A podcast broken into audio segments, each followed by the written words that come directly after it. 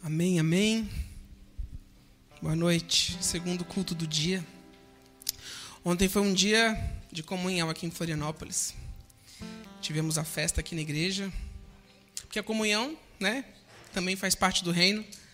Jesus ele nos criou para comunhão. Hoje também foi um dia feliz, que pessoas desceram as águas, estão aqui. Tem também a Maiara que também desceu as águas. E essa é uma decisão irrevogável. A vida plena com o Senhor. E a, a Bíblia fala que a festa é no céu, né? Quando um pecador se arrepende. Então, é um dia muito importante na vida de vocês, que vocês possam lembrar esse dia para o resto da vida de vocês. Amém? E vocês estão sendo acolhidos e recebidos numa família cheia de defeito. Não espere nada daqui. E é sobre isso que eu quero falar essa noite. sobre defeitos. E o tema da, não sei se você viu na televisão, se você está no YouTube, você já viu a capa do vídeo, que é uma pergunta pessoal para você mesmo, que é vingativo eu? Não me responda e não ousa. é pessoal essa pergunta. E dentre tantos personagens bíblicos, hoje eu vou falar sobre um que é pouquíssimo conhecido. Talvez quase ninguém aqui saiba o nome dele ou quem ele é, se chama Aitofel. Já ouviu falar nesse rapaz? Pois é, eu também já tinha, mas ele, ele tem. Ele está dentro da história de uma pessoa muito famosa, que é o rei Davi.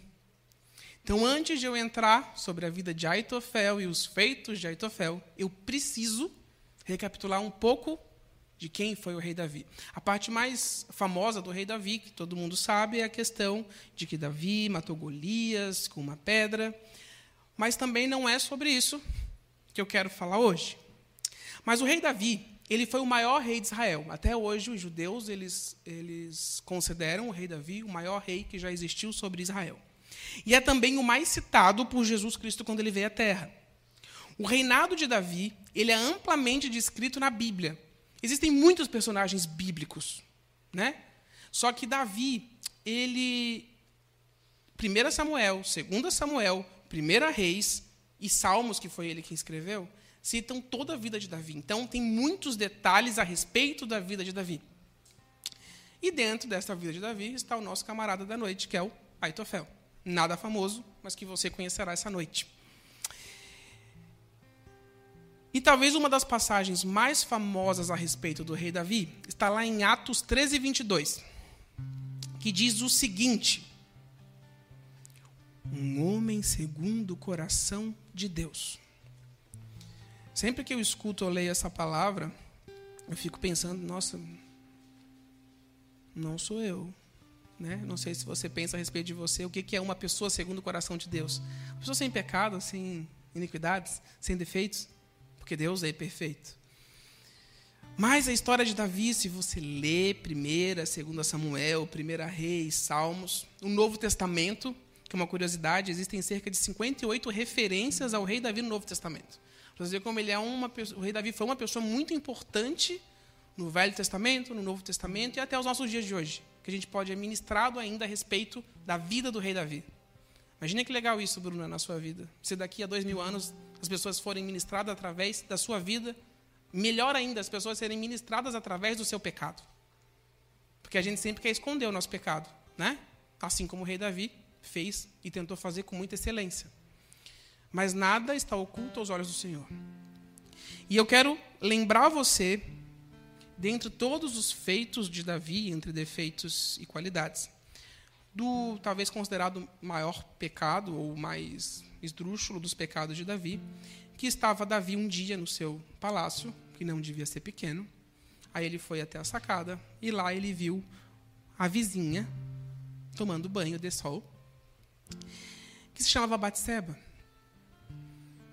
E a palavra também fala que o que os olhos não veem, o coração não sente. O coração sentiu naquele momento. Ali o coração começou a bater e ele quis muito Batseba.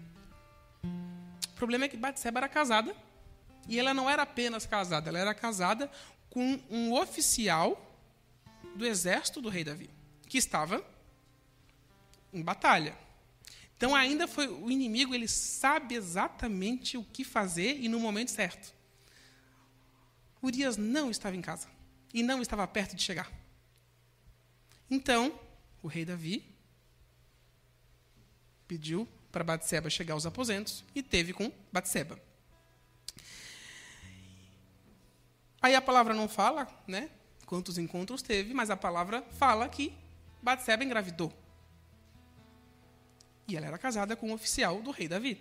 Então, o rei Davi, como ótimo pecador, assim como eu e você, quando você peca, a primeira coisa que passa na sua cabeça, ninguém pode descobrir.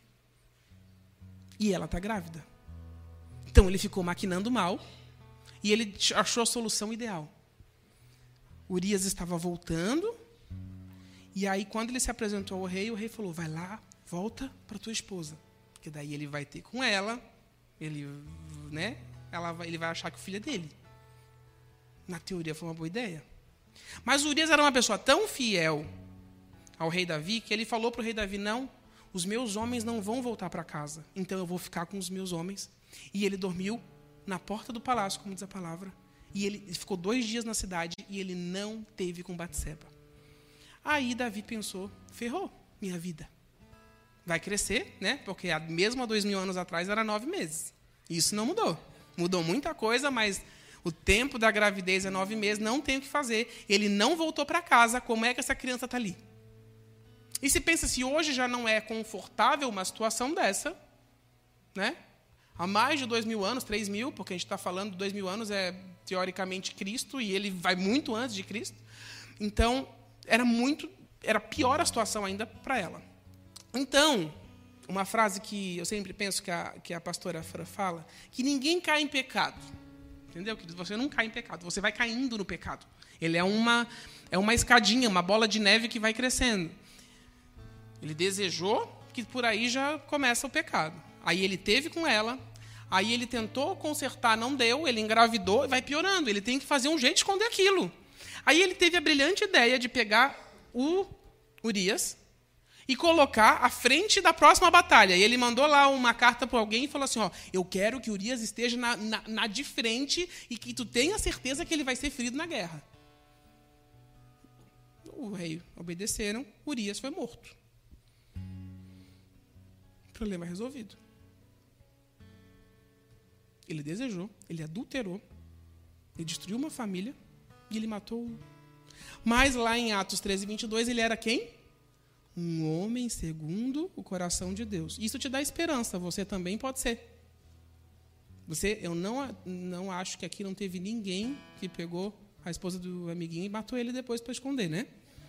Então, os seus pecados eles podem ser considerados menores, não que tenha maiores e menores, mas, né? Você ainda tem a possibilidade de ser um homem ou uma mulher segundo o coração de Deus. Porque o que te define não é o seu pecado. O que te define não são os teus erros. Eu sou o que a Bíblia diz que eu sou, e muitas vezes o que eu sou ainda não está sendo visualizado nem por mim, mas o Senhor sabe. E tudo tem o seu tempo. Então, esse foi o pecado de Davi. Tá bom, Tiago. Quem foi Aitofel? Nessa história eu não encontrei ninguém. Então, vamos lá. Quem era Aitofel? Aitofel era um conselheiro do rei Davi. Um homem muito inteligente, pensa que ainda mais naquela época, para te ser conselheiro de um rei que era um dos maiores reinos da Terra naquela época. Ele era bom em matemática, em física, em, enfim, apesar de não existir a palavra física, mas vocês estão entendendo. Ele era para ser conselheiro de um rei, tinha que ser muito inteligente. Então ele era uma pessoa inteligente, mas além disso, a palavra fala que ele era amigo íntimo de Davi também. Aitofel, ele era conselheiro do rei Davi e ele era amigo íntimo do rei Davi. Que era ele, ele, era, ele ficava cercado no, no, das pessoas mais íntimas do rei, tanto pelos seus conselhos quanto pela sua amizade. Aí tudo bem, não tem nada a ver com o pecado de Davi. Mas após o terrível pecado de adultério com Batseba e, consequentemente, o assassinato do marido dela, Aitofel se desliga do governo do rei Davi. Não concordo que Davi fez isso. Eu sou muito sábio, eu sou um conselheiro, não concordo, então, rei Davi, eu tá? Me abstenho dos meus serviços. E aí, beleza. Aitofel era quem? Conselheiro do rei Davi. amigo do rei Davi, mas ele não era nada menos que avô de Batseba. Davi, amigo dele, a quem ele aconselhava, feriu e desonrou profundamente a família dele. Ele envergonhou a família dele, ele matou o genro, ele teve com a neta. E isso fez, em primeiro momento, ele ser respeitoso. Ele se calou e pediu para sair. Segura aí, Tofel, aí com essa, com essa situação do avô, né? Que eu tô que nem você decide aqui. Se você decide é para quem é velho, porque deve fazer já uns 20 anos que não passa na TV, você decide. Então segura Aitofel e eu vou voltar ao pecado de Davi. Aitofel foi embora e não sabia de nada. Ele, era a família dele destruída, ele ficou com raiva de Davi e foi embora. Mas Deus, assim como ele faz conosco, ele viu o pecado de Davi e nada é oculto aos olhos do Senhor. Então Deus usou o profeta Natã, que foi até o rei Davi, e Deus o confrontou. Aquele filho de Batseba, a palavra fala que Deus levou.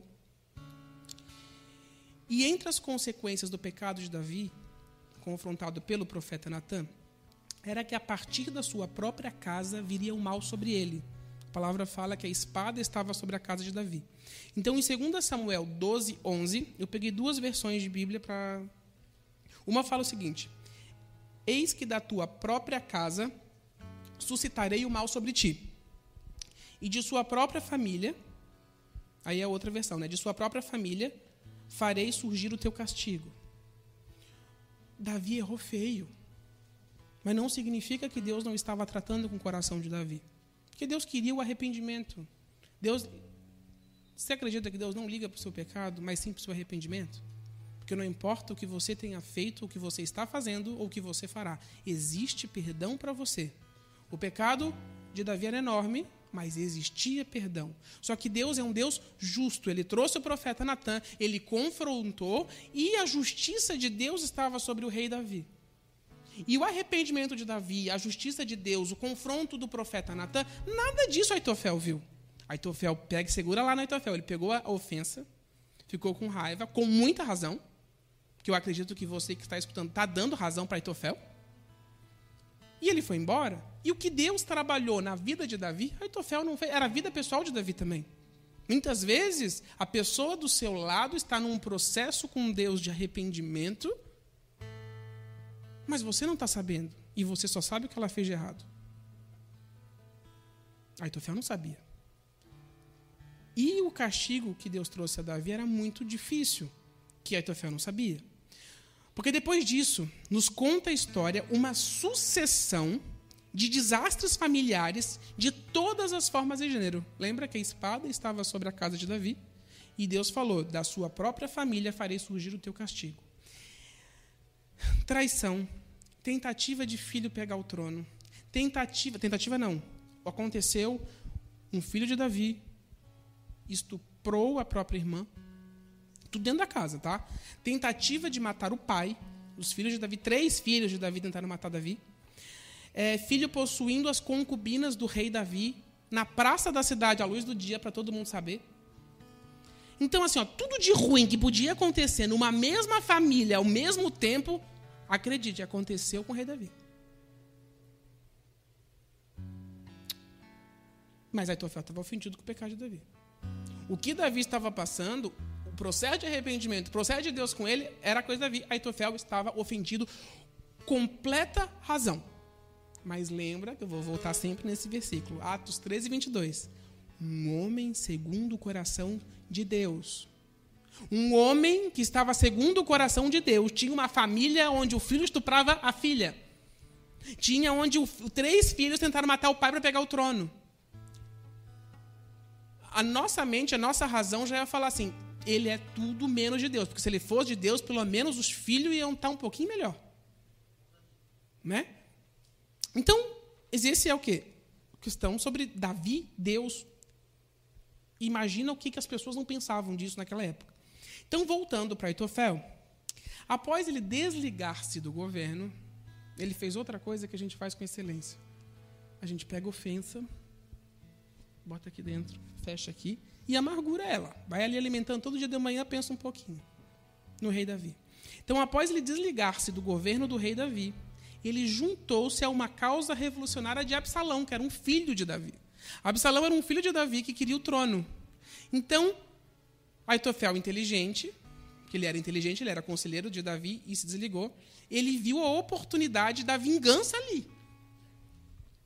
Absalão já quer o trono do pai. Então, é aqui, eu vou aconselhar Absalão para a gente conseguir fazer isso e eu conseguir me vingar. A doce vingança de Aitofel estava ali, ó, estava chegando. A Bíblia não fala quanto tempo foi entre a questão de Batseba e essa questão de Absalão, mas ela vai contando a história. Então, ele era conselheiro de Davi, ele era amigo de Davi e ele estava ofendido com Davi.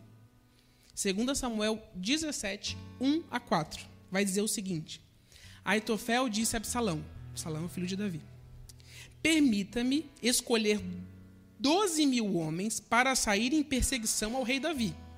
Ainda esta noite, eu o alcançarei enquanto está exausto e desanimado. Farei que ele entre em pânico e assim todos os seus soldados fugirão. Então, eu, Aitofel, matarei apenas o rei e trarei todo o exército dele para você, Absalão. O plano pareceu, a palavra fala essa frase, o plano pareceu bom a Absalão e as autoridades que estavam com ele. A arquitetura estava feita, ele ia conseguir, ele ia poder matar o rei Davi.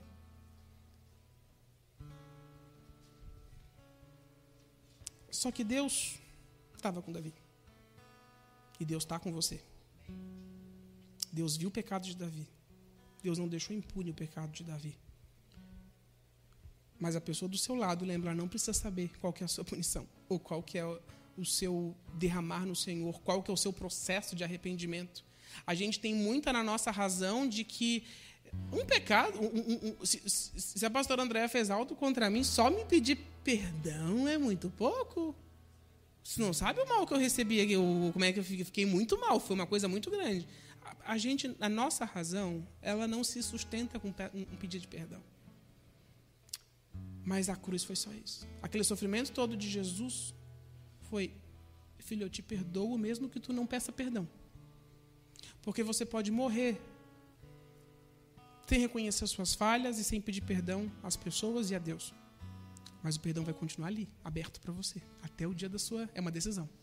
Está ali. Então, para o Senhor, basta um pedido. Então, Deus, porém, tinha o propósito de frustrar esse conselho tão perfeito de Aitofel. Porque que acontece? Isso que eu acabei de ler, Aitofel foi um conselho que deu Absalão e Absalão quase disse sim. Só que Absalão não tinha um conselheiro só. Naquela época, né, as pessoas. Imagina, ele ia pegar.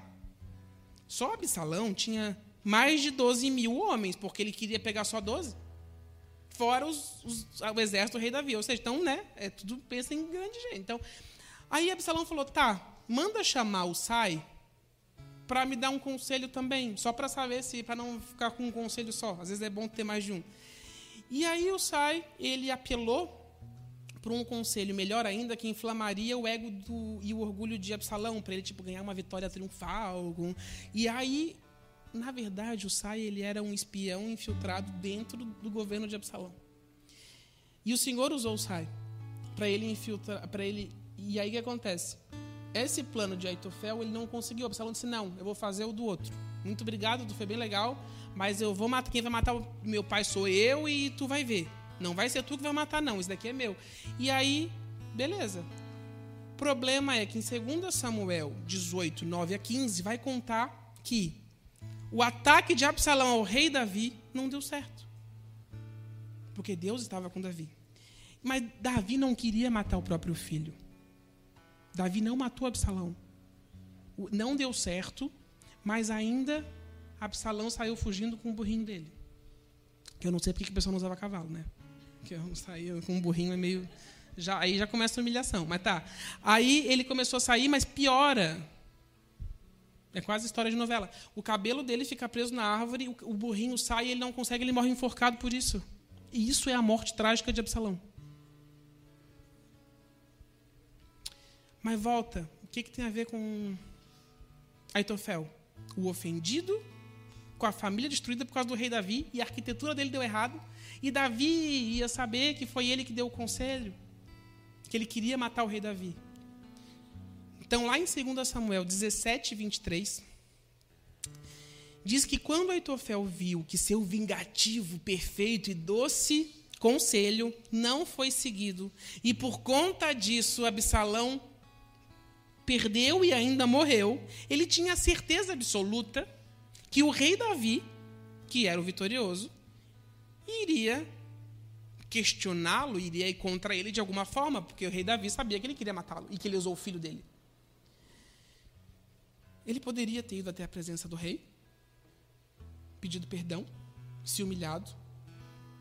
Mesmo o rei tendo feito coisas contra ele, o rei estava em paz com o Senhor, ele estava no seu processo de arrependimento, ele estava no seu processo de arrependimento com Batseba. A ofensa era tão grande no coração de Aitofel, porque ele tinha razão em estar ofendido. Deixa eu te contar um segredo. Você sempre vai ter razão quando você estiver ofendido, porque ninguém se ofende sem ter razão. Pelo menos na sua mente, na sua cabeça, no seu raciocínio, faz toda a lógica aquilo de você estar tá ofendido. Em vez de ele pedir perdão, porque ele estava muito ofendido e amargurado, ele retirou para sua própria casa, como diz a palavra, ele resolveu resolver os seus problemas lá, os negócios que tinha, e ele se suicidou, enforcando-se na própria casa. Esse é o fim de Aitofel. E esse é o fim de uma doce vingança. Aí eu te pergunto, Aitofel tinha razão? Tinha. Por muito, muito, muito. Eu não tenho filhos.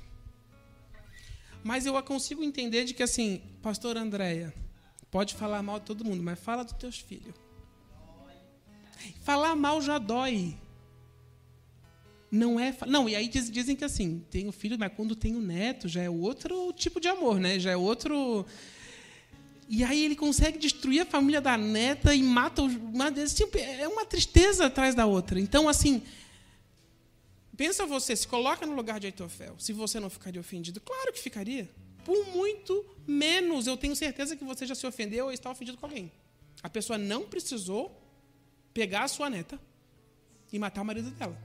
E você está aí ofendido. Então Aitofel tinha todas as razões do planeta para estar tá ofendido. Eu posso compreender, você pode, a decepção de Aitofel sobre o mal que Davi havia feito à sua família. Não é compreensível? Só que Aitofel permitiu que o seu sofrimento e a sua dor se transformassem em uma amargura e um desejo ardente de vingança. Aí vem a pergunta do início da administração: vingativo eu? Ninguém acorda amargurado. Ninguém, tipo assim, ó, se, se a IME fizer algo para mim nesse exato momento, eu não vou estar amargurado. Amargura é uma coisa que eu crio. Eu posso ficar ofendido. Daí eu vou alimentando aquilo ali, vou botando lenha na fogueira, e aquilo ali vai me amargurando. E quando você tem um problema, não é nem com uma outra pessoa, vamos pegar um, para afastar esse exemplo de pessoas. Um problema que seja, sei lá, financeiro. Como você tem um problema, a sua mente ela fica trabalhando naquilo, pode acontecer um monte de coisa boa no teu dia, mas o teu problema financeiro ele está ali batendo por quê? Porque tu tens um problema. Se tu tens um problema com alguém, se uma ofensa com alguém que é, um, é mais sério que um problema financeiro, todos os dias de manhã o inimigo sabe o que te falar, no momento que ele vai te falar, o que que te ofende. Não, é, o inimigo ele não se cansa, você se cansa. O inimigo ele não se cansa e ele sabe onde é que dói. E ele vai usar as pessoas à sua volta assim, porque as pessoas são más? Não, porque ele vai usar para te afligir. Mas lá em Deuteronômio 32, 35, nós temos também um versículo muito famoso que diz o seguinte: O Senhor diz: A mim pertence a vingança. O que isso significa? Não é a minha ou a sua justiça própria. Deus é um Deus justo e Ele vê teu coração, Ele sabe o que está passando. Mas não é a tua mente que vai conseguir dizer o que, que tem que ser feito. Porque a tua mente fazer a vingança significa que você está dando conselho para Deus. Aitofel estava dando um conselho para Deus. Eu vou matar Davi porque você, Deus, não sabe se vingar. Então eu vou fazer com a minha mão e te ajudo. Ao Senhor pertence a vingança. Lá em Romanos 12, 17 e 21, o apóstolo Paulo, Romano já é um Novo Testamento, muitos e muitos anos depois desse, de Deuteronômio, o apóstolo Paulo ele fala a mesma coisa, ainda melhorado, que fala o seguinte: nunca paguem o mal com o mal. Pensem sempre em fazer o melhor aos outros, aos olhos dos outros. Amados, nunca, nunca se vinguem Deixe que a justiça de Deus se encarregue disso, pois assim dizem as Escrituras: a vingança cabe a mim e eu lhes darei a recompensa, diz o Senhor. Cada um vai ter a recompensa do seu pecado. Mas ele continua, ele fala: pelo contrário, se o teu inimigo, se aquele que te feriu, se aquele que te ofendeu, se aquele que você carrega uma amargura, tiver fome, dá-lhe de beber, de comer. Se tiver sede, dá-lhe de beber. Ao fazer isso, amontoará as brasas vivas sobre a sua cabeça. Não deixe que o mal os vença, mas vençam o mal praticando bem. É poético? Não significa que é fácil de. Eu vou, é fácil de exercer. É uma facilidade só. Eu estou odiando a pessoa e a pessoa me aparece com fome e eu tenho que dar comida para ela? Mas no nosso dia a dia, a gente tem que considerar o contexto, antigamente as pessoas elas matavam e morriam, era muito simples, né? Hoje acontece com vingança, com tudo, mas eu sei, vamos pegar os que estão aqui dentro, os que estão assistindo também. É, você pode não gostar muito de alguém, mas não, você não vai matar, né? Não vai matar a pessoa. Estás ofendido, quer nunca vai falar com ela. Mas se essa pessoa morrer, triste eu não fico, né? Bem que ela podia morrer. A gente fica falando mal da pessoa. A gente pensa mal da pessoa. A gente acaba sendo fonte de maldição na vida da pessoa. Porque a pessoa nos cometeu mal. E isso é a nossa própria vingança sendo exercida. Eu não posso ser fonte de maldição na vida de alguém. Faz pouco tempo que eu tenho um, uma como é que se fala? Que faz todo dia, é uma prática, né? Que é assim, além de que a gente é ensinado, né, a botar a armadura de Efésios, é, e passar a espada em toda maldição que vem sobre as nossas vidas, né? Passar a espada na nossa própria boca, porque muitas vezes eu posso ser fonte de maldição na vida da Grace. Muitas vezes o meu comentário, comentando com a, a Carol, está sendo maldição na vida da Bruna. E esses comentários vão sendo fontes de maldição que o inimigo usa como flechas, porque a palavra fala que da, da nossa boca nós temos autoridade, o inimigo usa aquilo como flecha para atingir a vida do outro. E isso é a minha doce vingança. Porque a pessoa fez algo contra mim, eu quero que todo mundo odeie essa pessoa. E isso é comum. A pessoa fala, ah, eu gosto do fulano. Mas tu não sabe o que, que ele fez? Ah, se tu conhecesse o fulano, tu não ia achar isso. Deixa eu te cantar, olha só. Lá em 1974, e aí tu começa. Isso é a nossa doce vingança, fazer com que as outras pessoas se coloquem contra uns contra os outros. Uns contra os outros. E isso o Senhor ele deixa bem claro que o Senhor abomina, como diz lá em Provérbios. Que existem seis coisas que o Senhor odeia, mas a sétima ele abomina, e a sétima é o que causa contenda entre os irmãos. E você não vai casar contenda contra alguém sem motivo nenhum. Tu tem que pelo menos não gostar do Luan, da cara dele, para falar mal dele. Você não vai falar mal da pessoa que está no supermercado. Você não sabe quem é, um nome, não sabe nada. Vai ser alguém que tu conhece. Alguém que alguém te feriu para te começar a falar mal dela. E isso é muito comum na nossa vida. E a gente pode ser, sim, fonte de maldição na vida de alguém. E isso a gente tem que se policiar. E além de se policiar, a gente tem que auto se esfaquear, né? Não sei mais como passar a espada na gente mesmo, na nossa língua, para que a gente não seja fonte de maldição na vida de alguém. Há pouco tempo atrás, na reunião de jovens, faz umas duas, três semanas, eu ministrei sobre a questão de relacionamentos. Ontem aqui na igreja nós tivemos relacionamento, não foi um dia de culto, foi um dia de relacionamento, de comunhão. Que o Senhor, deixar bem claro, o Senhor ele veio para a terra por pessoas, porque ele ama pessoas e para pessoas. Então, quando eu falo que eu quero ser parecido com Deus, que Ele cresça e eu diminua, eu tenho que amar pessoas, gostar de pessoas, fazer por pessoas.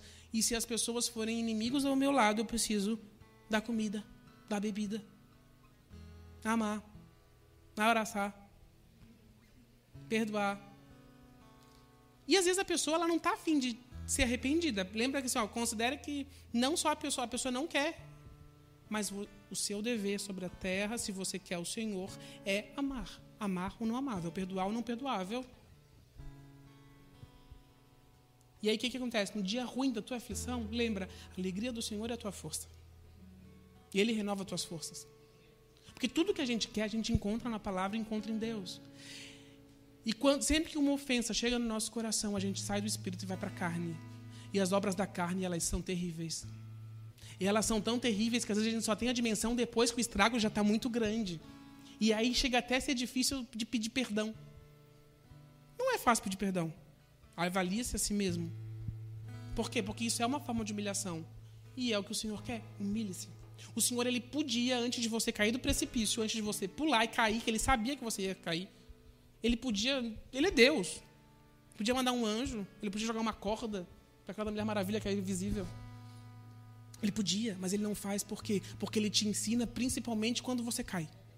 Ele te ensina ali porque ele vai te ensinar a levantar. E quando ele te ensina a levantar e você consegue levantar e ficar bem, ele vai te usar para levantar outros que caíram no mesmo buraco que tu caiu. Porque sempre vai ter alguém que caiu no mesmo buraco que tu. Tu não é sozinho na vida. Só que assim, o buraco da Fábio é diferente do buraco do Leandro, que é de... porque a gente cai em coisas diferentes. Nossos pecados são diferentes. Mas depois que você é tratado aonde você caiu, é incrível. O Senhor ele aproxima pessoas para ajudar. Um exemplo claro disso é, é recuperação de drogados. Geralmente quem mais ajuda drogado é quem era viciado e conseguiu sair, porque ele viveu aquilo, ele sabe o sofrimento. Ninguém, Deus te dá uma autoridade sobre aquilo que tu venceu. Então tu pode ajudar outros. Então, necessariamente, o Senhor, hum, Ele não quer que você não caia. Porque se você cair, você pode voltar melhor ainda do que antes de você cair. Então o Senhor permite que você caia, Ele permite que a pessoa te ofenda, Ele permite que a pessoa te fira. Por quê? Porque Ele vai te ensinar primeiramente o perdão, primeiramente o amor, aí Ele vai te levantar e Ele fala: agora tu tá rápido, vai e ame os outros. Porque eu te amei, eu te perdoei, vai e faça, vai e faça, vai e faça. O reino é isso. O reino é isso. Eu sei que não foi uma palavra feliz, né? Que terminou num suicídio. Mas a gente é ensinado, principalmente com os erros. Olhe para a vida de Aitofel e lembre, eu não vou ser um Aitofel. Só que só tem uma maneira de eu ser, não ser o Aitofel, eu profetizar que meu coração vai ser perdoador. Que não importa o tamanho da ofensa, ela não vai se enraizar no meu coração. Porque se ela se enraizar no teu coração, eu não duvido que o seu fim seja o de Aitofel.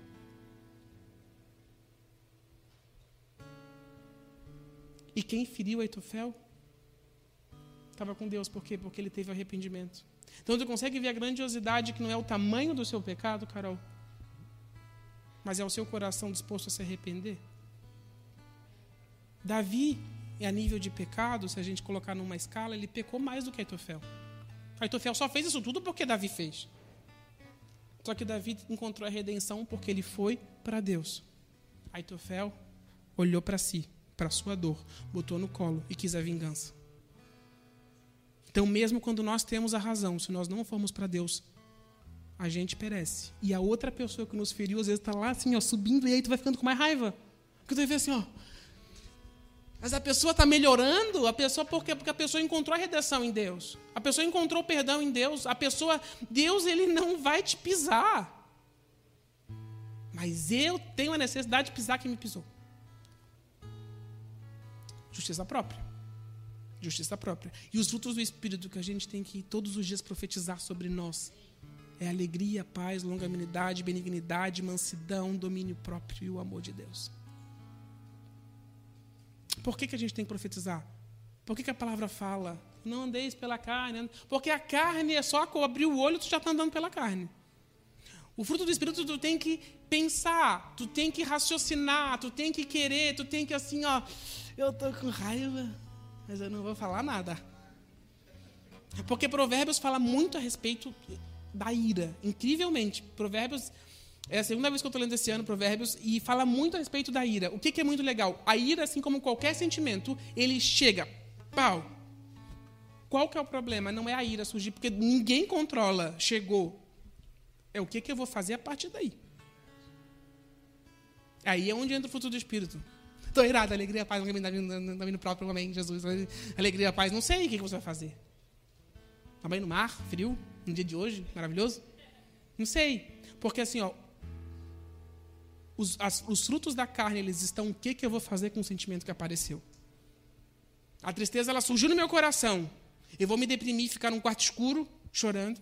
É uma decisão minha. Minha. Ninguém vai decidir por ti. Ah, sim, ó, você vai ficar no quarto de porta fechada, eu vou trancar sem comida e só vai sair daqui um mês. Aí é uma prisão, né? A pessoa te odeia muito. Mas é uma decisão. Você pega a tristeza, assim como aconteceu com a Itofel, você pega a tristeza, coloca aqui dentro e vai fazendo isso crescer. Vai fazendo isso crescer. E fica pensando, fica pensando, eu estou triste, aconteceu isso comigo, não aconteceu. Isso vai crescendo. Qualquer coisa que a gente fica pensando, pensando, pensando, isso vira um Deus. Isso é uma idolatria. Se nossa mente está nisso, é uma idolatria. Idolatria, o ídolo, ele não é apenas um santo. Idolatria é tudo aquilo que a nossa mente fica trabalhando e a gente pensa mais do que no Senhor e nas coisas do reino. Qualquer coisa pode ser um ídolo. Inclusive, a minha dor pode ser um ídolo. A dor de Aitofel foi um ídolo na vida dele e os idólatras não entrarão no reino dos céus. Ele deixou a amargura tomar conta do coração dele. E o que eu estou falando para você hoje que está aqui, para você que está assistindo, você tem a possibilidade de abrir mão da tristeza, abrir mão da amargura, abrir mão da ofensa, porque fizeram coisa contra você. Amanhã farão de novo outras pessoas ou até a mesma pessoa e fará coisas piores. Agora, se o seu coração for perdoador, que não carrega ofensa, não importa, ele vai chegar e vai cair. Vai chegar e vai cair, e o inimigo não vai vencer. E você vai amar, porque Deus, lá diz João, Deus é amor. Se a gente quer Senhor, se a gente está aqui todas as semanas no culto, se a gente está adorando ao Senhor, é porque a gente quer o amor de Deus nas nossas vidas. E agora no final a gente vai declarar na canção de que Ele reina sobre as nossas vidas. Mas que você possa fechar os teus olhos e declarar essa canção, vai aparecer a letra, se você não conhece, para você declarar que fala: Deus reina sobre mim, reina sobre mim. Deus reinar é a minha vontade ser colocada de lado, é o meu eu sendo colocado de lado, é a minha ofensa.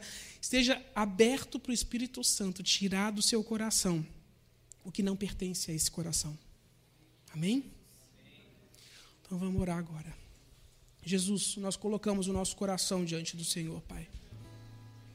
Nós apresentamos, Pai, todas as nossas ofensas, tudo que o Senhor sabe que já aconteceu com as nossas vidas. Jesus, o Senhor conhece a nossa história, a palavra fala que o Senhor é aquele que sonda os nossos corações, Pai. Jesus, o Senhor sabe de tudo que nós já fizemos, tudo que nós já passamos, tudo que já fizeram contra as nossas vidas, Pai. Mas a nossa oração essa noite é que o Senhor nos deixe mais fortes, que o Senhor amadureça o nosso coração com essas coisas. Que nós possamos ter no nosso coração e na nossa mente, Jesus, a sabedoria, os frutos do Espírito. Nós estamos cansados de andar pela nossa carne, nós sabemos, Jesus, que nada vem de bom da nossa carne. Nós queremos o Teu Espírito Santo. Reina sobre o nosso coração, reina sobre a nossa mente, reina na nossa casa, Jesus. Nós abençoamos os nossos inimigos, Jesus. Aquelas pessoas que nós sabemos que tem algo contra nós, que tem nos ferido, nós abençoamos, nós liberamos o perdão, Jesus. Nós não queremos um coração, tira de nós um coração ofendido. Livra-nos, Deus. Nós profetizamos que o nosso coração será perdoador, que o nosso coração, Jesus, não pegará as ofensas e deixará enraizar, Pai. Mas que nós pedimos, Deus, que o teu amor esteja em todos os âmbitos da nossa vida. Que haja amor no nosso falar, amor no nosso olhar, amor no nosso abraçar, Jesus. Amor principalmente com aqueles que nos perseguem, que nos fizeram mal. Que nós possamos olhar para estas pessoas com o teu amor e sabemos que esse sentimento só existe porque é do Senhor nas nossas vidas, Pai. Nos ajude, Jesus. Nos ajude, Pai, e reina sobre nós, Pai.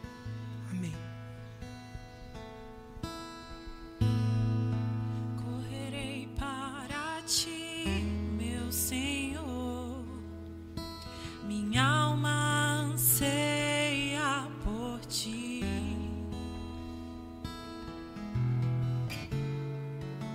Sou pobre,